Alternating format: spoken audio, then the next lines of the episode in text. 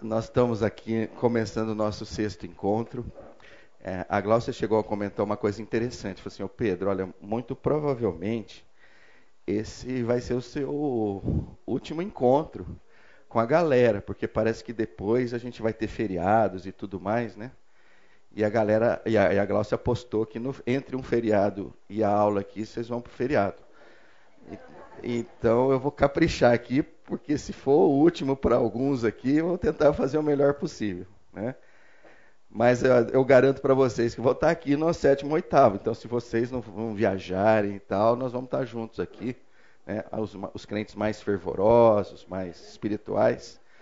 eu prometo duas aulas muito interessantes.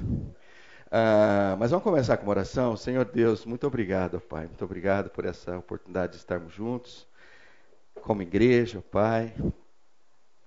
Nós buscamos, ó Pai, nos próximos uma hora e pouco, que o Senhor venha falar aos nossos corações, que o Senhor venha nos consolar, que o Senhor venha também nos desafiar, que o Senhor venha abrir as nossas mentes, os nossos corações para recebermos a Tua palavra de bom grado e que o Senhor também nos ajude a trabalhar o querer, para que nós possamos, ó Pai, realizar a tua obra, nós possamos amar aqueles que estão próximos a nós, que nós possamos viver para aqueles que estão próximos a nós e viver uma vida completa de igreja, que sabemos que é o teu desejo.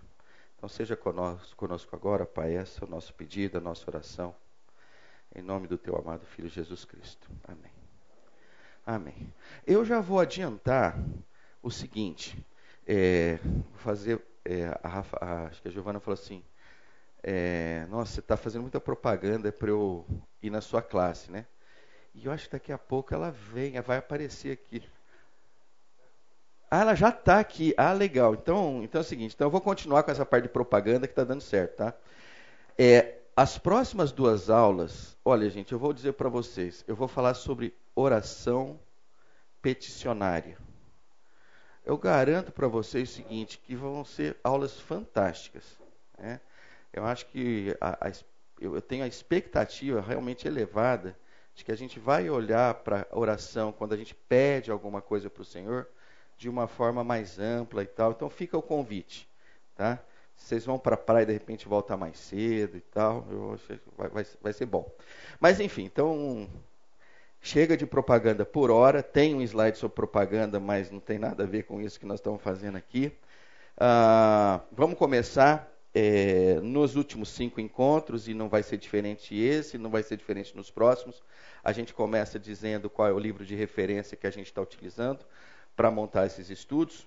Então, o livro se chama Reflexões Cristãs, o autor é o C.S. Lewis, e existe uh, exemplares à disposição para quem quiser comprar o livro na livraria da igreja. Tá bom?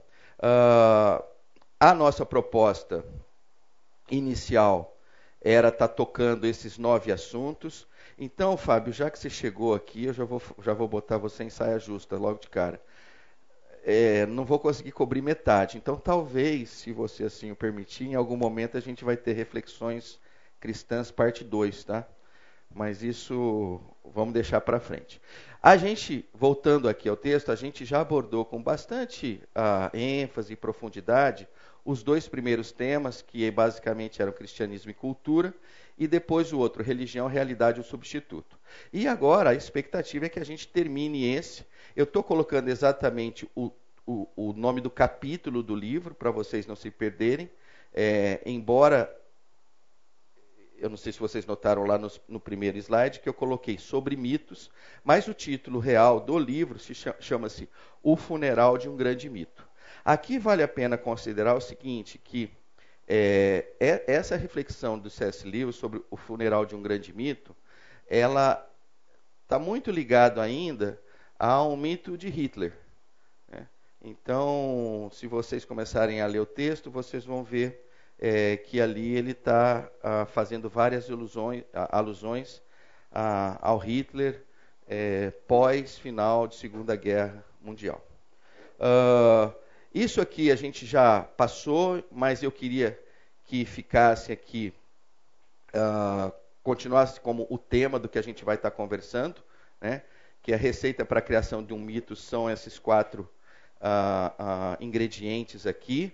E aqui basicamente já é a fórmula em si, a receita, aonde, olha, basicamente para a criação de um mito moderno humano, né, uh, esses são os ingredientes. Ele começa, ele, ele parte de uma ideologia, aí soma-se a ideologia uma crise, cria-se uma narrativa em cima e encontra-se um canal para que essa narrativa é, possa é, correr e possa fluir. Uh, a gente pegou um exemplo claro disso, que foi o mito sebastianista, uh, então lá em Portugal, então exploramos e tudo mais. E hoje, especificamente, eu já vou entrar no assunto aqui com o risco da gente é, é, é, não, não chegar no final. Então, era isso que eu tinha para falar. Se vocês quiserem mais informações, eu tenho, duas, eu tenho três sugestões. A primeira sugestão é basicamente ler o livro. A segunda sugestão é dar uma olhada nos encontros que já estão disponíveis no site da igreja. E a terceira é vir falar comigo mesmo, para a gente conversar e tal. Estou à disposição de vocês. Uh, então, nós vamos começar com esse texto aqui. Uh, vocês conseguem ler bem? É. Então é o seguinte, né? Na verdade, esse aqui eu, eu achei legal, resolvi botar esse slide aqui, porque enquanto eu estava fazendo o, o, parte do estudo e tal de, é, das cartas de Paulo a Timóteo, eu, eu encontrei esse manuscrito aqui. Eu falei, ah, que coisa legal, né? Se, se a gente pudesse ler aqui, eu acredito que alguns aqui consigam ler em grego e tal, então talvez consigam, mas a gente vai para uma coisa mais simples, que é o texto em português mesmo, preto e branco para simplificar, simplificar, as coisas. Né? Então eu queria começar com vocês lendo esses cinco versos que estão lá em 1 Timóteo. E diz assim: Paulo, partindo eu para Macedônia, roguei que você permanecesse em Éfeso, para ordenar a certas pessoas que não mais ensinem doutrinas falsas e que deixem de dar atenção a mitos e genealogias intermináveis que causam controvérsias em vez de promoverem a obra de Deus, que é pela fé. O objetivo desta instrução é o amor que procede de um coração puro, de uma boa consciência e de uma fé sincera. Alguns se desviaram dessas coisas, voltando-se para discussões inúteis, querendo ser mestres da lei, quando não compreendem nem o que dizem, nem as coisas acerca das quais fazem afirmações tão categóricas. Então, esse é o texto que é, é um dos textos que a gente vai fazer a leitura. Eu ando lendo duas versões, NVI e, e NVT. Aí, ou é uma ou é outra, desculpem, mas. É, então tá bom. Eu, Rosana, eu te prometo que nas próximas eu vou colocar a versão embaixo. Uma falha minha aí. Oi? Amém. Aleluia. Então, o ponto é o seguinte, mas então essa é a NVT. Isso não significa que as outras serão, tá? Então, mas vamos lá. Eu, eu resolvi, a ideia não é reescrever o texto, tanto é que vocês vão ver que eu não tirei nenhuma palavra, seja verbo, seja conjunção, seja substantivo nem nada. Mas quando eu li, eh, quando eu estava lendo esse texto, eu falei, caramba, é, tem uma certa ordem nisso aqui e tem algumas coisas que eu queria gastar tempo com vocês. Evidentemente, eu, eu queria apresentar lá no verso 4 que aparece a palavra mitos ali. Então, se a gente está falando sobre mitos, evidentemente, tinha que ter alguma coisa que referenciasse a isso. Né? Então, basicamente, o que, que você tem aqui? Você tem Paulo falando com Timóteo.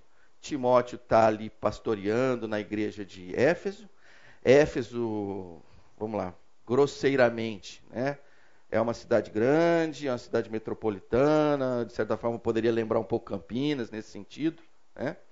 E, e essa é a primeira carta que Paulo escreve para Timóteo. E, e, ele começa, uh, vou pegar as partes que, que eu fiz o um markup ali. Né? Então a primeira recomendação dele é o seguinte: olha, você vai chegar para algumas pessoas da tua igreja e você vai dar uma ordem para elas. Acho que essa é a primeira coisa que acho que é o tipo da carta que eu acho que ninguém aqui gostaria de receber. Né? Você recebe uma carta e fala, vai lá e dá um pega naquela pessoa. Né? Então ela já começa é, nesse contexto aí. Olha, ordena a certas pessoas. Aí o que? Aí vem o conteúdo. Olha, fala para elas não mais ensinarem doutrinas falsas. Olha, chega lá para elas fala assim, olha, para de falar essas besteiras que você está falando. E ele continua: olha, e para de dar atenção a mitos e genealogias intermináveis. Para de olhar para isso. A palavra mitos que aparece aqui, ela é realmente a palavra mitos mesmo, lá em grego é M-Y-T-H-O-S, ou seja, mitos mesmo. E o contexto ali é de algo que não é verdadeiro. Né?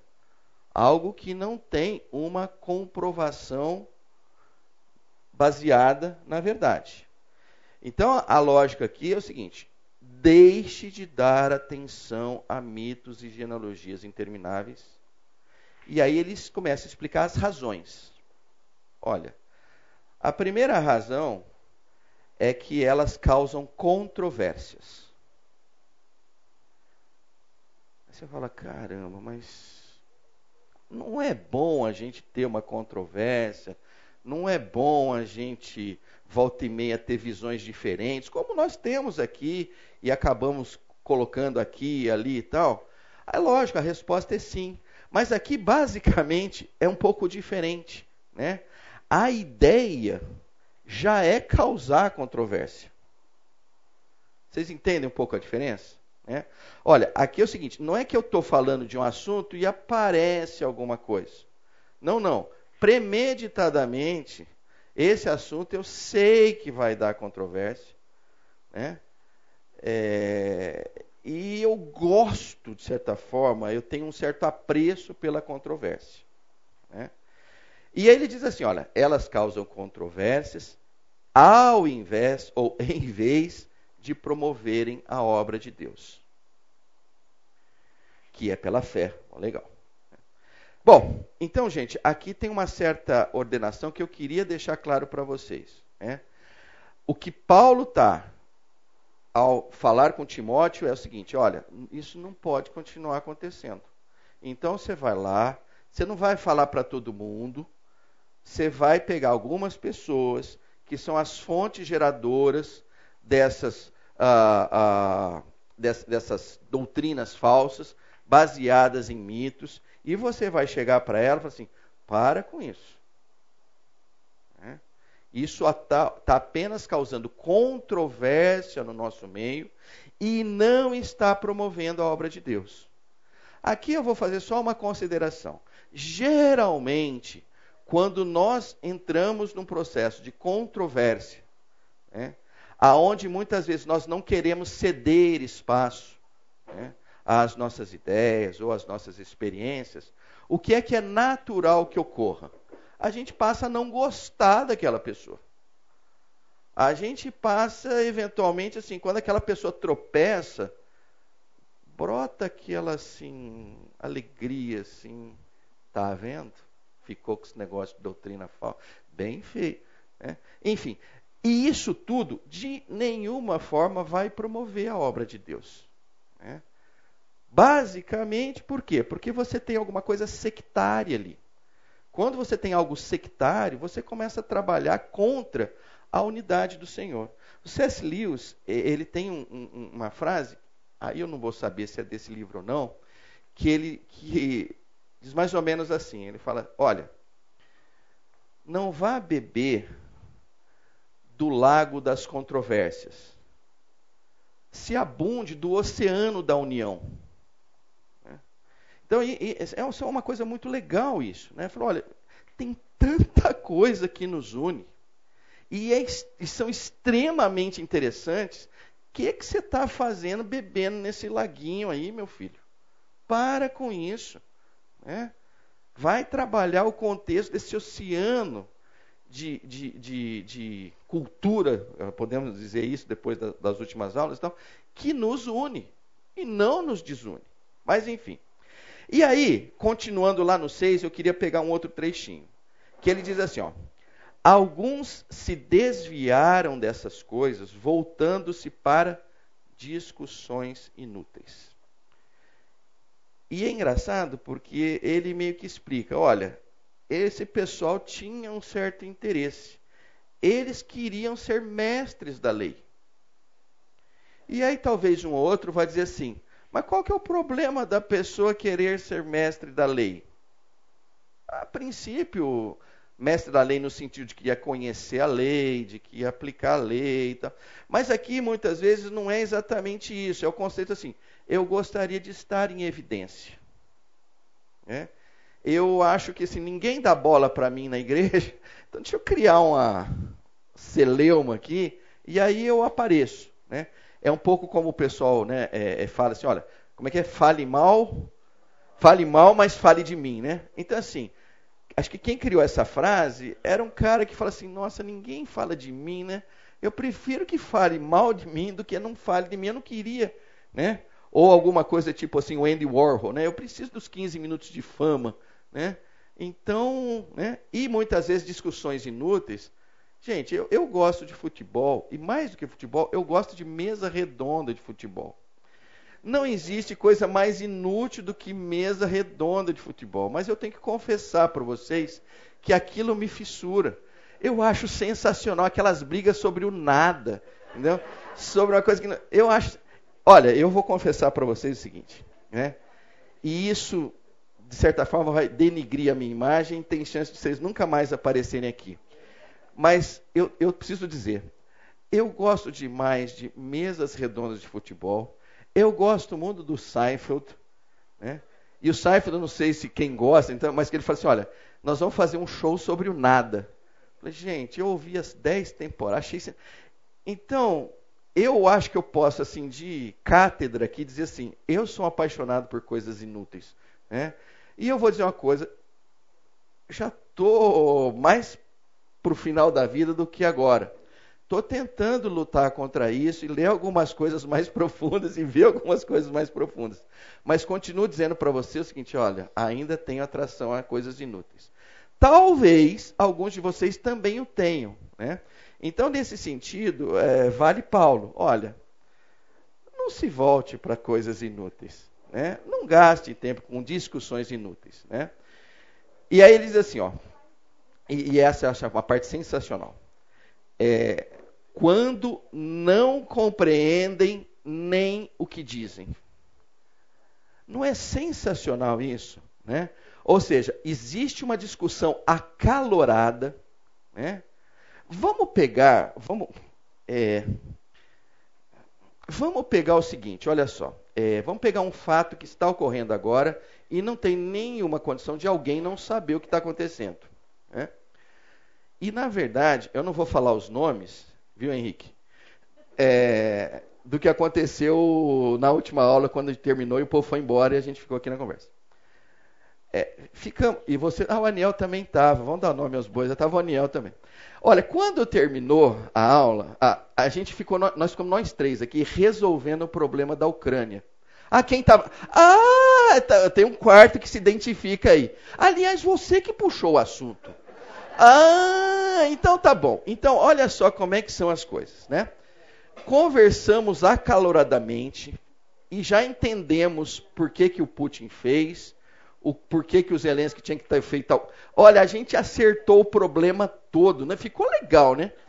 Até que eu estava fazendo os estudos, aí deparei com isso. Eu falei assim, poxa vida, será que tinha algum cientista político de renome nessa nossa roda? Será que tinha, sei lá, um jornalista de guerra com experiência e tal? Gente, olha, com todo respeito, eu vou ofender vocês, mas me botar junto. Eram quatro bananas, né? Conversando sobre algo que não tinha nenhuma ideia do que está acontecendo. Né? E isso, eu vou falar uma coisa. Pra, aí vai só para nós quatro, eu não sei se o resto do pessoal faz isso ou não. Foi ótimo, não foi, Aniel? Eu achei maravilhoso. Né? Então, eu só queria dizer isso porque assim, o ser humano é um, um bicho esquisito. A gente adora. E aí vem o termo final aqui, ó. Nem as coisas das quais fazem afirmações tão categóricas. Vocês não viram nós quatro aqui. A gente não estava assim, seu ponto de vista é interessante, vou considerar. Não, não. O Henrique já sabia tudo, né? O Aniel, ele contraditou assim, talvez mais com o aspecto de gesto, mas era claro que ele também tinha a opinião do Henrique exatamente oposta, né? Mas era categórica mesmo sem precisar falar, não é? Então assim, é, é, eu, eu diria para vocês o seguinte: o tempo vai passando e a gente vai aprendendo o seguinte, né? Afirmações categóricas recorrentes é algo que a gente tem que ficar muito preocupado. Né? Se vocês olharem com carinho, pessoas que entendem profundamente de um assunto, geralmente não fazem afirmações categóricas. É estranho isso, né? Então, a princípio, pessoas que poderiam fazer afirmações categóricas, quando ela vai estudando aquele assunto a fundo, ela vê a complexidade daquilo e aí ela meio que já não faz mais. Entendeu? Ela se torna mais reflexiva. Né? Agora, um ignorante, ele faz afirmações categóricas o tempo inteiro. Ele sabe de tudo. Vamos lá, eu vou pegar um assunto que eu acho que toca boa parte de nós boa parte de nós, nós estamos ali no dia a dia cuidando dos nossos filhos. A gente não tem nenhuma dúvida que o nosso conhecimento é absurdo. E a gente fica fazendo afirmações categóricas em cima dos nossos filhos e das nossas filhas. Pai, faço isso ou faço aquilo? Isso. Faço isso ou aquilo? Isso, isso, isso. Né? Então, muitas vezes a gente brota autoritarismo é, brotar o autoritarismo é algo natural do ser humano. Né? O que é que não é natural do ser humano? O que não é natural do ser humano é ele se importar com o outro, a ponto de dar ao outro tempo, dar ao outro atenção, buscar a empatia com o outro. E, na verdade, quando você entra nesse processo, dificilmente vai aparecer uma afirmação categórica no final. Agora, o não brotar afirmação categórica não significa que a pessoa não sabe.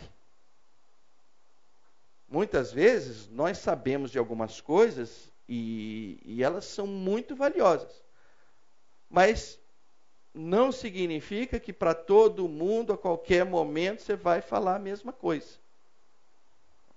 Mas enfim, aí eu já estou entrando num outro assunto. Mas deu para entender aqui alguns dos problemas. Esse slide era para dizer o seguinte: olha, mito é um negócio complicado. Eles geram controvérsias, eles não promovem a obra de Deus, né? eles se inundam de discussões inúteis, as pessoas meio que querem se impor é, frente a outras pessoas. Né? E no final, olha, ninguém está sabendo de nada a única coisa que se tem um calor muito forte, né, em função dessas afirmações categóricas. Mas enfim, então esse é o primeiro para a gente olhar é o seguinte: opa, vamos tomar cuidado, porque quando a gente dá atenção a mitos, os resultados não são muito interessantes. Ah, legal. Agora nós vamos para um outro texto aqui. Quer dizer, na verdade, é, é o, é o capítulo 4, continua sendo de 1 Timóteo. Então vamos ver se a gente pega algumas coisas novas aqui. Eu espero que a gente pegue. Aqui eu já começo a falar um pouco assim, tá bom, olha, mas se não é para falar dos mitos, para não é para fazer mas então é para fazer o quê? Porque se eu não fizer isso, talvez a minha vida vai ficar meio vazia, não, mas não vai ter assunto, não tem assunto. Eu gosto disso mesmo, isso aqui dá pano para manga. Né? Então, esse, é, é, esses três versos aqui meio que apontam basicamente para o seguinte: olha, aqui tem um substituto. Né? Então, vamos ler ah, o que Paulo fala lá para Timóteo. Se você transmitir essas instruções aos irmãos, será um bom ministro de Cristo Jesus, nutrido com as verdades da fé e da boa doutrina que tem seguido. Aí ele volta no assunto. Rejeite, porém, as fábulas profanas e tolas e exercite-se na piedade. O exercício físico é de pouco proveito. Tá vendo aí? Niel, olha só. Pois eu vou dar meia hora para o Niel se defender aqui do Paulo, né? Ah, eu ia parar no sétimo, mas aí eu não aguentei, Aniel. Falei, pô, tem que falar. Então. Não, não, brincadeira. Mas vamos lá. O exercício físico é de pouco proveito. A piedade, porém, para tudo é proveitosa, porque tem promessa da vida presente e da futura. Então aqui eu queria só é, é, tocar nesse num aspecto aqui. Ah, eu fiz questão de botar o aspecto de fábulas aqui. Ah, é a mesma palavra de mitos, tá? Então, se você for lá no original grego, você vai encontrar exatamente a mesma palavra aqui, mitos, né? Então, a gente poderia ler: rejeite, porém, os mitos profanos e tolos, né? Mas o que eu queria era ficar com essa parte verdinha aí. Quando ele diz assim: exercite-se na piedade. Eu acho esse negócio aqui sensacional, porque realmente parece o maior antídoto contra mitos é você exercer a piedade. E como é que eu acho, como é que eu, do meu ponto de vista, chego à, à conclusão que, que Paulo chegou? Basicamente por quê? Quem está envolvido com mitos, quem está chafurdado com mitos, vocês já notaram que essas pessoas já não manifestam piedade? elas são assertivas a tal ponto de que elas não promovem os relacionamentos. Se você tiver algum contraponto ao mito dela, ela te trata com piedade? Ela te trata com amor? Ela te trata com respeito? De forma alguma. Quem se envolve com mitos cria dentro de si um mundo sectário. Eu estou certo, aqueles que pensam como eu estou certo, e os outros, eu ouso dizer que não é nem não estão certos. Né? As coisas chegam a vias de que assim, os outros nem deveriam existir. Esse mundo não é bom com estes outros que não pensam como eu. Então, nesse sentido, né, você fala assim: caramba, no que você começa a exercer a piedade, é como um sol que vai aparecendo no começo da manhã. Né? Se as trevas que estão ali é, é, é, pudessem, elas se contrariariam ao sol. Mas você nota o que acontece? Nem há uma luta ali. Né? Basicamente, o sol aparece e a escuridão vai embora. Então, nesse contexto, né, usando dessa alegoria, quando nós é, começamos a exercer a piedade, imediatamente os mitos vão embora. Não tem como eles ficarem, eles não coadunam com o amor do Senhor. Eles não coadunam com a aceitação do outro. Eles não coadunam com a nossa. A, a, olha, se te bater numa face, você dá outra. Não dá certo. Mito só dá certo se ele te der numa face, você der na outra, e ele joga um misto e você joga dois. Aí que dá certo o mito. O mito não dá certo num contexto de não confusão, de não aceitação. Então, eu, eu olho para isso e falo assim: poxa vida, que coisa fascinante isso. Né? Quando o Paulo, volta, né? volta ele volta a dizer: rejeite as fábulas profanas e tolas. Ele poderia dar um ponto aqui. E aí você aprenderia o que não fazer. Mas é muito legal porque ele não dá um ponto aqui. Ele dá um E. Professoras de português, o que é o E mesmo? Pera, não, mais alto. Conjunção coordenativa aditiva. Olha só, então isso é o E. Olha só, uma palavrinha, olha o que uma professora de gramática faz com uma palavrinha. Né? Conjunção coordenativa e aditiva. Blá, blá. Fantástico. Né? E exercite-se na piedade. É. Vai lá, meu amigo. Né? E é muito legal porque a própria palavra é, é exercitar também tem uma riqueza dentro em si. Que ele não está chegando e fala assim: olha, então faz o seguinte: pega aqueles 21 livros lá do Francis Schaeffer e vai lá ler para você aprender o que é piedade.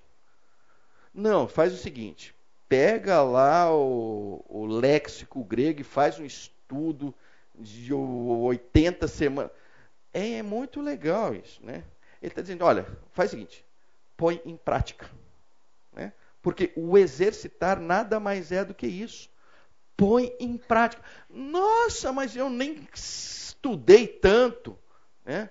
A sensação que dá é que Paulo não está se importando muito. Meu filho, você conhece o Senhor. Né? O Espírito habita em você. Se é você exercita naquilo que o Senhor te concedeu, mas sai fazendo. Ah, eu preciso então ir lá na classe do Pedro, que ele falou em Reflexões Cristãs 2, quando eu fizer isso, ou então eu vou fazer um CTL, que quando eu terminar. Não, não, ele não está pedindo para você estudar a piedade. Ele não está pedindo para você ser pós-graduado em amor é, incondicional. Ele está dizendo assim: vai lá, exercita. Né? E o 8, basicamente, né, ele corrobora nesse sentido. Então, esse segundo a, a texto das Escrituras, se o primeiro era basicamente para a gente entender como é que esse aspecto de muitos funciona e o que, que ele acaba gerando, esse segundo já é o seguinte: olha, como é que combate ele? Exercite a piedade. É. Se nós, como igreja, exercitarmos a piedade, nós nos livramos do mito. Se os primeiros ah, textos que nós pegamos eram textos de, da primeira carta de Paulo a Timóteo. Agora a gente vai dar uma pulada para a segunda carta de Paulo a Timóteo. Tá? Ah, aqui em si já tem alguma coisa que eu queria é, destacar que não está no texto, mas está dentro do contexto. Na verdade, o Pierre já atrapalhou o que eu vou falar agora porque ele já tem uma outra versão que talvez, segundo Timóteo, não tenha sido escrito por Paulo. É isso mesmo, né, Pierre? É. Mas é o seguinte, eu vou desprezar completamente isso que o Pierre falou. É mito. Oh, matou. Oh, Pierre, é mito, Pierre. Ah, ah, é verdade. Nossa, mas então eu vou chamar você para o próximo texto. Daqui dois textos nós vamos falar sobre isso. Bom, então por hora, o fato é que Paulo escreveu essa segunda carta para Timóteo. E por hora a gente vai ficar com a ideia de que foi que, foi, que é mito que, Lu, que foi Lucas que escreveu, tá bom? Mas enfim, eu, eu, na verdade, assim, brincadeiras à parte, eu vou dizer uma coisa. Esses historiadores gradativamente andam complicando a nossa cabeça, né? Eu, eu era feliz quando assim Lucas escreveu Atos, né? não é? A gente ficava tão tranquilo. Agora você vai e o cara fala assim: é, mas pode ser que ele escreveu o começo, mas o fim parece que é. Falou, poxa vida, entendeu? Então, é... Então, às vezes a ignorância é uma benção. Eu não gostaria de aceitar isso, mas assim. É, às, ve às vezes, é, às vezes, é.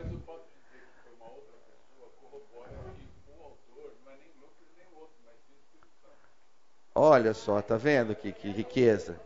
Mas enfim, tá ótimo, tá? Mas eu vou ficar ainda com a ideia dos antigos ignorantes que achavam que segunda Timóteo tinha sido escrito por Paulo, tá bom? Mas vamos lá, dentro desse contexto, é, é, vamos ler o, o, o, o texto. Pregue a palavra, esteja preparado a tempo e fora de tempo, repreenda, corrija, exorte com toda a paciência e doutrina. Pois virá o tempo em que não suportarão a sã doutrina, ao contrário, sentindo coceira nos ouvidos, juntarão mestres para si mesmos, segundo os seus próprios desejos. Eles se recusarão a dar ouvidos à verdade, voltando-se para os mitos. Você, porém, seja moderado em tudo, suporte os sofrimentos, faça a obra de um evangelista, cumpra plenamente o seu ministério. Vocês que estiveram no último encontro já devem estar se lembrando, opa, é o mesmo texto, né? só que talvez com um propósito diferente que a gente vai utilizar agora do último encontro. E esse aqui eu resolvi trazê-lo novamente, basicamente porque se trata da última epístola, desde que tenha sido Paulo que escreveu, né? A última cronológica. Ou seja, ele está aqui no final da sua vida. Né? É em 2 Timóteo que vai aparecer aquele texto lindo lá, né? Combati o bom combate. Como é que é? É isso aí. Então você vai encontrar isso em 2 Timóteo. Ou seja, eu acho muito interessante porque é, o que me parece, eu não cheguei nesse ponto ainda não, tá? Mas eu acredito que a gente, quando vai se aproximando do final da vida, e a gente tem umas pessoas que a gente gosta, eu imagino que a gente vai selecionar algumas palavras e meio que dizer assim: olha, eu estou indo, você não vai poder mais contar comigo, mas então é o seguinte, presta atenção nisso. Né? Eu não queria que você errasse, eu não queria que você fosse para um caminho. Então eu, eu acredito que não é só Paulo aqui, mas eu acho que isso faz parte da gente. Né? Quando está chegando no final, a gente quer dar uma, sabe assim, um resumo e tal, e você tira um monte de coisa que era perfumaria é, e, e tenta concentrar naquilo que vale a pena. E aqui eh, me parece que tem uma história que ele quer contar. Então, esse é o mesmo texto reitero o que já falei antes. Eu só botei numa ordem diferente, mas não tirei nenhuma palavra, não tirei nada. Né? Mas a ideia aqui era só para mostrar que aquilo que está na chave é basicamente um, uma história ali. Né? Que, base, que também ele está olhando e fala assim: olha, não aconteceu ainda, né? mas vai acontecer. Né? Então ele começa dizendo assim: pois virá o tempo. Ele está olhando para um futuro. Esse futuro, é, a gente pode interpretar ele como hoje, ele, a gente pode interpretar como algo que foi um futuro passado que já aconteceu, ou alguma vez que ainda não aconteceu. Né? Então, aqui eu faço uma inferência de acreditar que esse tempo pode ser o tempo de hoje. Tá? Então aqui é uma inferência da minha parte. Tá? Então, virá o tempo em que não suportarão a sã doutrina. Uma doutrina estabelecida, a qual Paulo a chama de uma doutrina saudável, né? a galera vai dizer assim: ai, não aguento mais essa sã doutrina. Esse negócio de cara te bater numa face, você dá outra face. Ah, e esse negócio de o cara pedir a túnica, você dá isso e mais aquilo. Ah, esse negócio de o cara pedir para andar uma milha, você anda duas. Enfim, né? Isso que de certa forma é, é parte da sua doutrina. Alguém chegou e falou assim: nós não estamos suportando isso.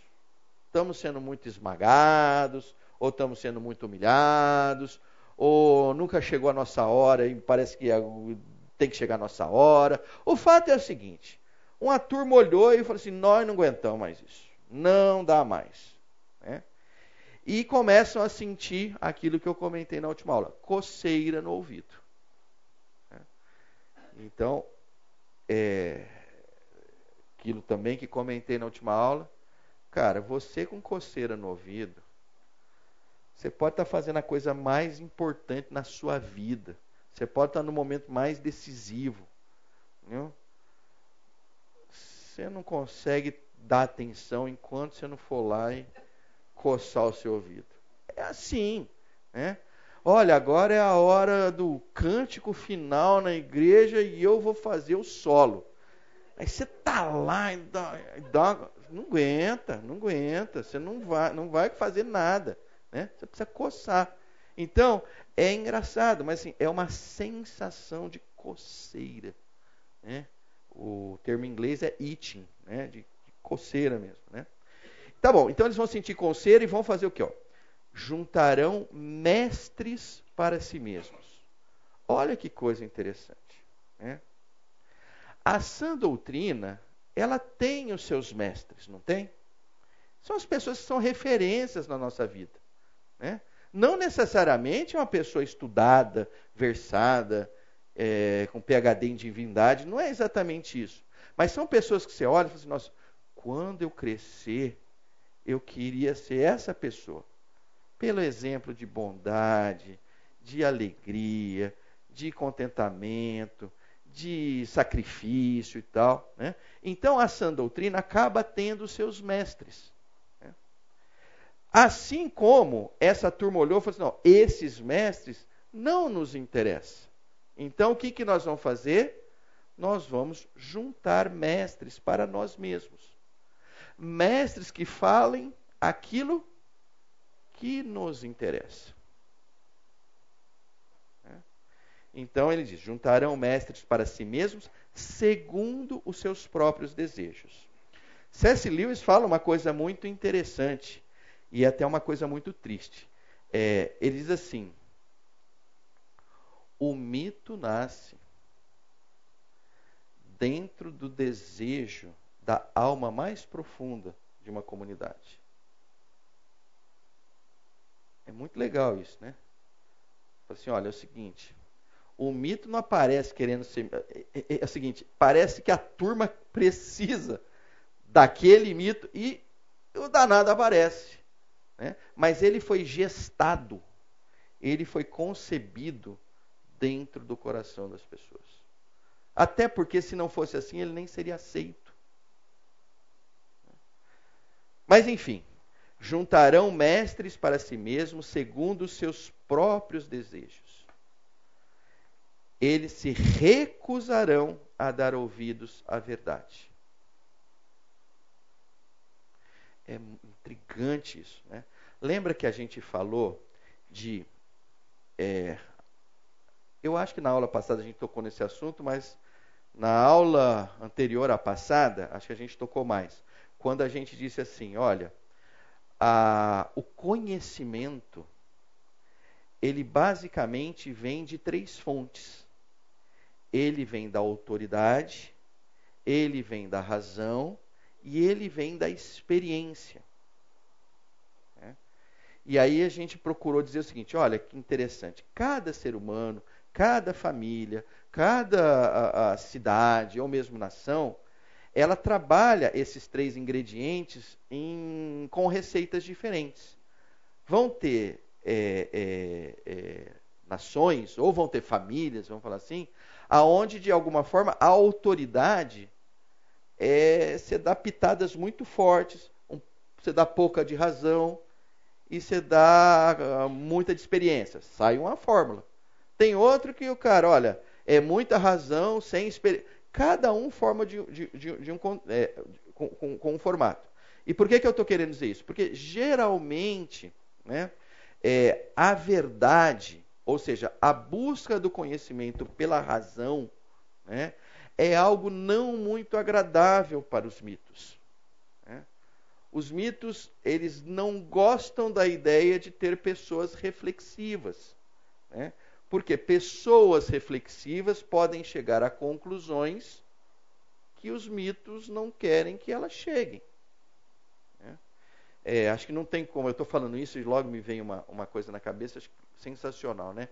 E de alguma forma nos toca, né?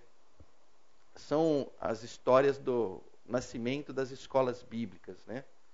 Ah, e, e, é uma coisa tocante, né? Porque quando você olha, por exemplo, para o contexto americano principalmente, né, você tem um contexto nascendo pra, dentro da comunidade negra. Né? Olha, alguém precisa levar o evangelho a essas pessoas. E um contexto foi o seguinte: para levar o evangelho a essas pessoas, a boa parte delas não são nem letradas. Né? Então você começa a ver uma certa é, é, ligação entre o seguinte: olha, vai ter que alfabetizar para depois dar condições da pessoa fazer a leitura das escrituras. Né? Então, são coisas muito lindas isso, né? Ou seja, é um movimento aonde dava-se apreço ao quê? A razão. Eu quero que o negro pense por ele mesmo. Eu não quero ser o, vamos dizer assim, o, o intermediário entre ele e o Senhor. Né? Então a escola bíblica nasce num contexto muito legal, né? onde se olha, vamos deixar esse pessoal pensar, vamos deixar esse pessoal refletir, vamos deixar esse pessoal chegar à conclusão que entre ele e o Senhor chegarem. É, são, são coisas muito legais. E, de certa forma, eu, eu não sei, é, alguns vão dizer assim: a aula do Pedro eu fujo dela porque eu estou quietinho no meu canto e quando vê ele vai lá e, e me ataca querendo saber alguma coisa. Né? Então, eu, porque é o que a gente já falou em outras aulas também. Né? É, muitas vezes a riqueza da aula vem de vocês. Né? A gente está aqui na, na sexta aula e eu olho para alguns de vocês e falo assim: nossa, as intervenções de vocês foram tão ricas, eventualmente mais ricas do que o que eu estou falando aqui. Então, bom, enfim, mas aí já estou é, extrapolando. Vamos terminar aqui. Ó. Então, assim, ó, eles se recusarão a dar ouvidos à verdade e vão se voltar para os mitos. Então, essa história aqui é, é, me parece plausível quando eu olho para hoje e falo assim, olha, está acontecendo dentro da igreja brasileira, em algumas igrejas locais com maior intensidade, em outras com menor intensidade, mas é algo que a gente não pode fechar os olhos e dizer, não, não está acontecendo isso. Gente, está acontecendo isso. Né? E nós estamos né, é, é, é, muito preocupados com rachas, porque no final é isso que vai acontecer. Né? Um mito não une, um mito racha. Ou melhor dizendo, um mito une aqueles que pensam como ele, mas aqueles que não pensam como ele não têm nenhum interesse. Você quer coisa mais absurda se contrastando com as escrituras sagradas? O Senhor Jesus Cristo veio para quem, gente? Ele veio para todos de forma indiscriminada e abundante. Então é nesse sentido que mito e graça são entre água e óleo. Dá para misturar isso. Então, não dá para você comprar um mito e continuar comprando o evangelho. Não é possível. Simplesmente não há essa possibilidade. Bom, ah, posto isso, aqui eu já passei, vamos lá. É, eu queria dizer também, porque eu, eu, fiquei preocupado, alguém fala assim, se bem que o, o Pierre resolveu esse problema, mas eu não sabia que ia acontecer isso. É porque eu falei assim, poxa vida, o cara vai falar assim, mas pô, é só Paulo que falou desse negócio de mitos, né? Então eu peguei esses próximos textos para dizer o seguinte: não, não, não é só Paulo que tinha essa preocupação. Então, aqui, basicamente, eu fui pegar lá é, é, Pedro e diz que ele diz assim: de fato, não seguimos fábulas engenhosamente inventadas quando falamos a você a respeito do poder e da vinda de nosso Senhor Jesus Cristo. Ao contrário, nós fomos testemunhas oculares da Sua Majestade. Então, aqui eu queria, não só para dizer que não era só Paulo preocupado com isso, mas também Pedro estava preocupado com isso. Mas é lógico, vamos pegar uma riqueza desse texto aqui. Tem várias, nós vamos ficar com uma delas só. E, basicamente, nós vamos ficar com o seguinte: com o contraponto ao mito. Né? Então, se de alguma forma a gente já mostrou, olha, como é que eu faço o contraponto ao mito? É com graça e tal. Aqui é um, é um pouco mais cru. Né? O que, que é mais cru aqui? É o seguinte: quando Pedro diz assim, olha, não seguimos fábulas, ah, aqui eu só salientei para dizer que continua sendo a mesma palavra mitos lá, né, que é o 3454, mas eu acho legal quando ele diz assim: ao contrário, nós fomos testemunhas oculares da Sua Majestade. Então, acho muito legal aqui, porque um contraste ao mito está relacionado ao seguinte: olha, deixa eu te falar uma coisa. Eu estava ali. Eu vi. Não é como você está falando. Porque eu vi outra coisa ali. Né? É, por que, que eu estou querendo salientar isso? Porque muitas vezes é, um contraponto ao mito pode ser o seguinte: o cara puxa um, um assunto lá extremamente polêmico, geralmente é um, como é que se diz? É um. É, é uma teoria da conspiração, alguma coisa assim muito chocante, né? É, é, mito não fala coisa não chocante, né? O normal é ser chocante. Se não for chocante, quase que nem é mito. Então, é alguma coisa que choca. E volta e meia, né? É, ele não gosta quando você pergunta para ele assim: qual é a fonte? Então, de certa forma, é o que Paulo, tá, é que Pedro está dizendo aqui. Olha, deixa eu falar uma coisa. Eu vi, eu estava lá. Não é desse jeito. A gente não consegue, a gente não vai estar tá em todos os lugares. Mas uma coisa muito simples é o seguinte: ó, legal isso que você está falando. Qual é a fonte?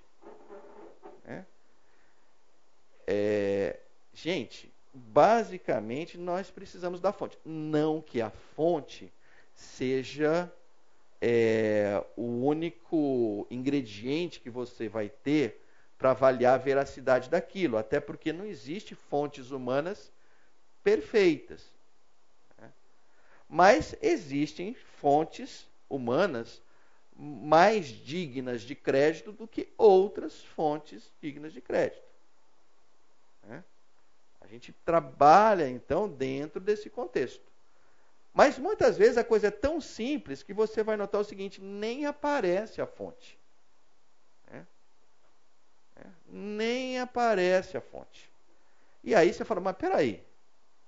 Mas nem uma fontezinha, nem um nada. Não, nada. Mas de onde veio isso? Ah, me mandaram no WhatsApp. Gente, a gente precisa entender o seguinte: o que é que cada um aqui pode escrever no WhatsApp e mandar? Qualquer coisa. Não existe nenhum limite para nós. Né? Ou vem da tradição. E aí você começa a olhar, você fala assim, mitos. Né? Então, o que, que, o que, que diferencia aquilo que um Zé Mané como eu, se eu postar uma baita mentira e mandar para vocês, o que, que vai acontecer? Vocês vão rir de mim. Então, eu não tenho a qualidade do mito. Mas aparece um outro que até em algum momento pode ter sido Zé Mané e que ele fala uma abobrinha e o pessoal compra e quando vê ele vira. Né? Ou seja, alguns falam abobrinha e viram grandes plantações de abóbora. Outros falam abobrinha, mas cara, não nasce, não dá dois dias, já morreu aquilo. Né? Então a gente até começa a entender o seguinte: nossa, por que, que influenciadores são importantes nesse mundo que a gente vive? Gente, é só por isso. Né?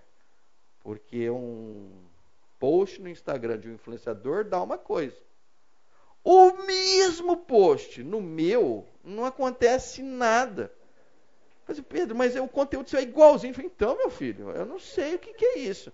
O meu não acontece. Então você nota um certo desprezo né, pela fonte, um certo desprezo pelo conteúdo e um apreço né, pelo influenciador. Mas, enfim, a ideia também não é ser sociólogo aqui, mas a ideia é aqui só dizer o seguinte: olha, é, busquem a fonte, né, busquem alguém que viu, busquem alguém que estava lá, né, converse com essas pessoas, leia coisas que essas pessoas escrevam, né, saia da ignorância. Bom, Uh, e aí, por último, eu queria pegar, é, dentro do contexto, que não foi só Paulo, mas foi Pedro. Aí eu fiquei preocupado. Alguém vai dizer, mas então mito é coisa do Novo Testamento para cá? Eu falei, não, mito é uma coisa pré-Novo Testamento também, Antigo Testamento. Então eu peguei Jeremias 23, que achei bem interessante.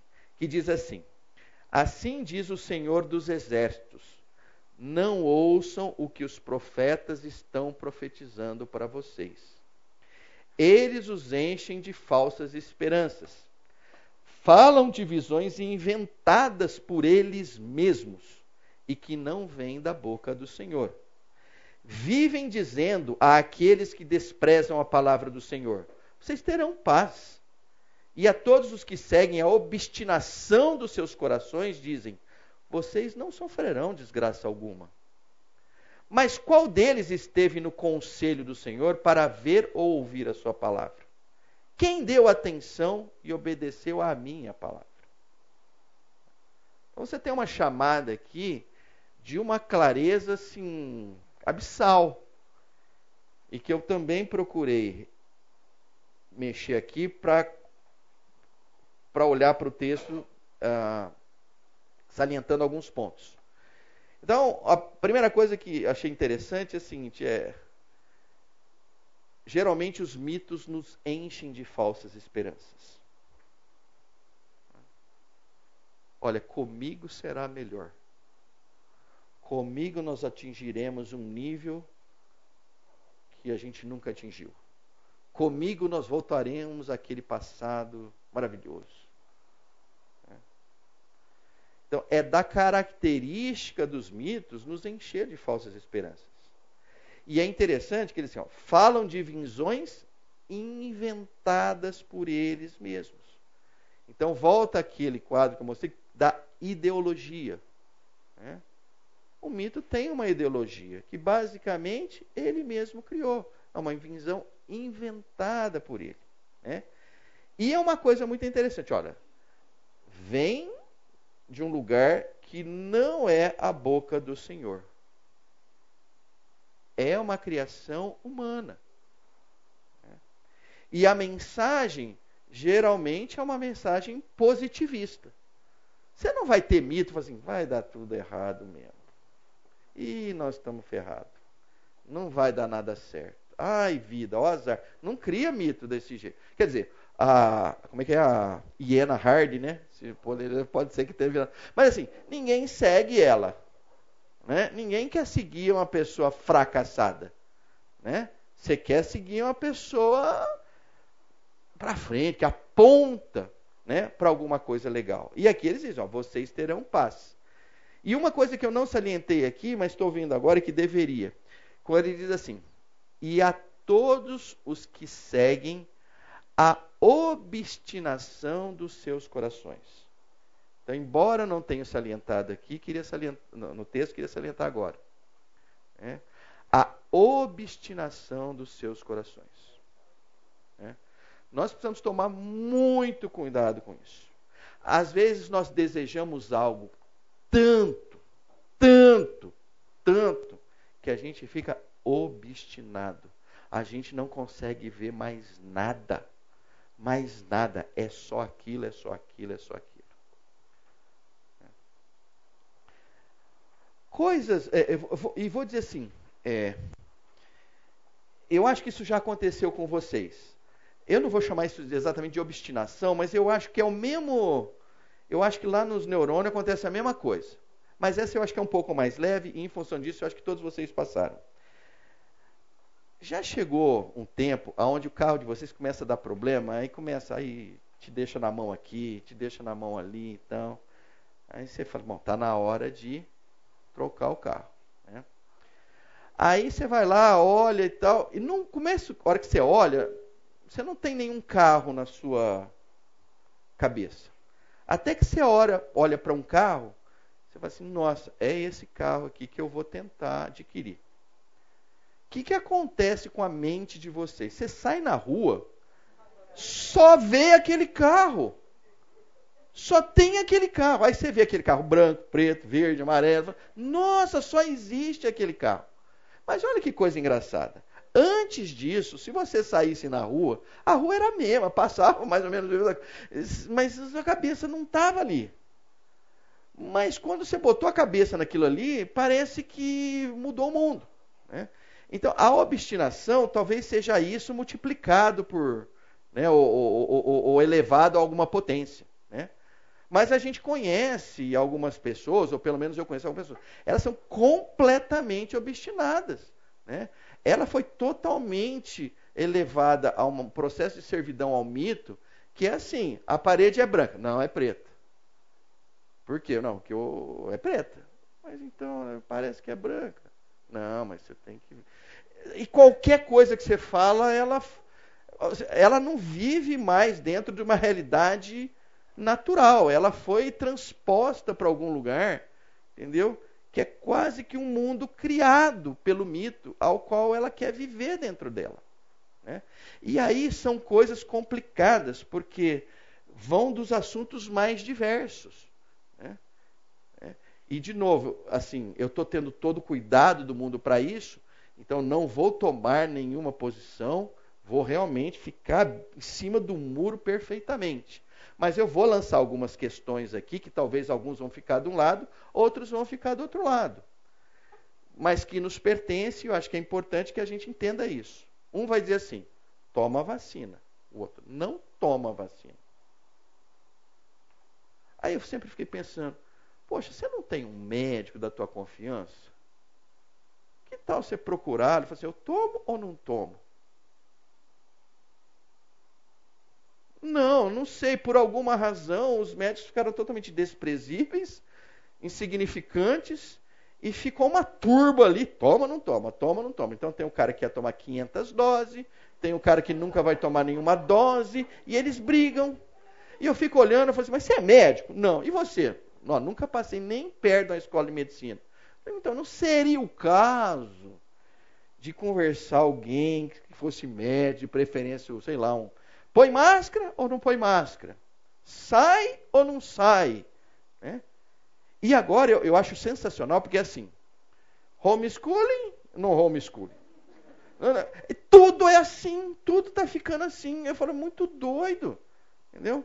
Meu filho, vai lá, estuda. Vai lá, pega lá os pedagogos em Harvard, os estudos sobre homeschooling, leia, olha, veja. Tá. é, que, que custa isso? Então, muito cuidado. A gente não pode ficar levantando, levantando bandeiras de mitos. Sejam eles de extrema esquerda até extrema direita. Nós não fomos, nós não somos, nós não fomos pagos e nem resgatados para isso. É um vexame para nós quando a gente faz isso. É um vexame. Né? Eu não tenho dúvida. O Senhor olha lá e fala assim: não, filhão, não é por aí, filho. Entendeu? Eu fui te chamado por uma coisa muito mais nobre, uma coisa muito mais eterna, né? uma coisa muito mais relevante. Né? E aí volta o contexto da piedade. Cara, vai amar o outro. Vai pegar as coisas que você gosta e dá para o outro. Entendeu? Vai se colocar na posição do outro. Né? Vai, abraça ele, beija ele. Entendeu? Fica com ele, busca ele. Olha para o semblante, se tiver meio caidão, vai lá e pergunta: o que está acontecendo? Nós somos chamados para isso, gente. Qualquer coisa diferente disso é simplesmente um engano. E infelizmente a gente vai ver que historicamente a gente é enganado. Né? E, de certa forma, o engano meio que brota dentro dos nossos corações que já estão querendo ser enganados. Ah, eu vou dar um caso aqui. Ah, não, não vou não, que não vai dar tempo. Não, é na, na aula seguinte eu vou dar esse exemplo. Não, não vou dar, porque vai me consumir preciosos tempos aqui. Não vou dar, não. É, mas eu vou, eu vou trabalhar com esse último texto aqui, que eu acho um primor esse texto. Ah, e esse aqui, Rosana, já que você perguntou de versões e tal, esse aqui é João Ferreira de Almeida, mas não me lembro se é a corrigida. Não adiantou nada, né? Caramba. É a João Ferreira de Almeida, mas eu não sei, eu não botei aqui, tá? Mas esse texto ele me chama muito a atenção, porque é, eu olho para ele, é como se o Senhor te desse uma liberdade, né? E, e, então o texto diz assim: o profeta que tem sonho, conte-o apenas conte-o como apenas sonho. Mas aquele em que está a minha palavra, fale a minha palavra com verdade. Que tem a palha com o trigo, diz o Senhor. Eu acho sensacional por esse aspecto aqui, quando ele diz assim: Olha, você tem um sonho, conte como um sonho. Eu, eu tendo a olhar e falo assim: Olha, você quer contar uma história ficcional? Fala que foi ficcional. E conta. Pode ter valor, inclusive, nisso. Né? De certa forma, nós gostamos de filmes, não gostamos? Assim, boa parte de nós gostamos de séries. Né? E eu acho legal, porque tem séries que o cara vai lá e tem preocupação dizendo assim: olha, isso aqui é baseado em fatos reais mas eu não respeitei isso, aquilo. Eu acho legal, porque é o cara te dizendo o seguinte: olha, você vai começar a lembrar de algumas coisas que eram fatos. Eu não estou compromissado com isso, eu só usei isso para me basear, para contar essa história. A, a, sensação que me dá é de honestidade. Né? Oi?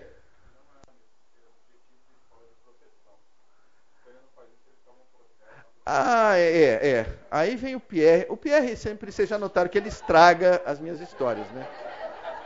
Eu tenho a impressão que ele foi concebido para isso. Mas eu tenho amor perco. Né? E deixa eu falar uma coisa. Isso aí que você está falando é verdade. Por favor, agora sem brincadeira, levanta, é que acho que o pessoal não ouviu. Agora ele ficou vermelho. Vai lá.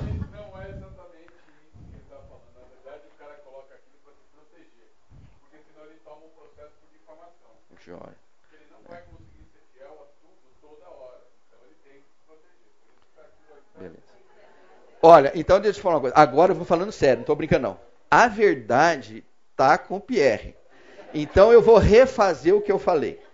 A sensação que me passa quando eu vejo aquilo, então olha só, a sensação, tá? A sensação é de honestidade, entendeu? É mas provavelmente eu estou errado. Provavelmente não, eu devo estar tá errado sim, e eu acho que ele está Eu fico a ideia dele, tá bom? Pé, obrigado. Tá? Mas, mas aqui, aqui, oh, bom, agora você não vai brigar com Jeremias, né? Por favor, pode brigar comigo, mas com Jeremias não.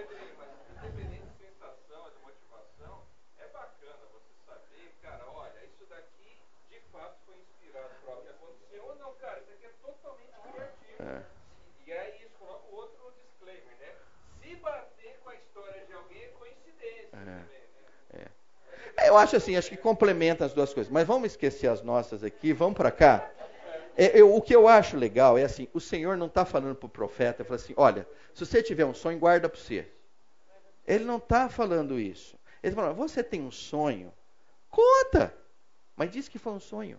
Não diz que foi a minha palavra. Entendeu?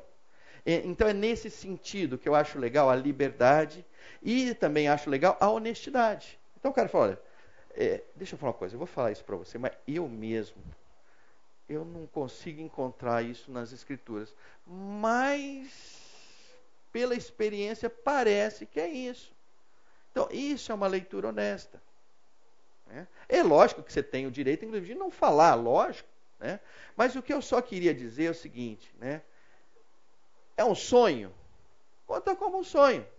É a palavra de Deus? Então você diz que é a palavra de Deus né, separa os alhos dos bugalhos. Tá? Então, é, não deu para terminar de mitos ainda, eu termino na próxima aula, mas nós já estamos no horário aqui. Eu queria agradecer é, aqueles que não vão aparecer nas próximas, mas eu gostaria de contar muito com alguns de vocês, porque a gente vai ter um tempo bem legal, não tenho dúvida nenhuma. Pierre, você vem? Aí, legal. Pierre vem, sugiro que vocês venham também. Tá? Senhor Deus, muito obrigado por esse tempo aqui.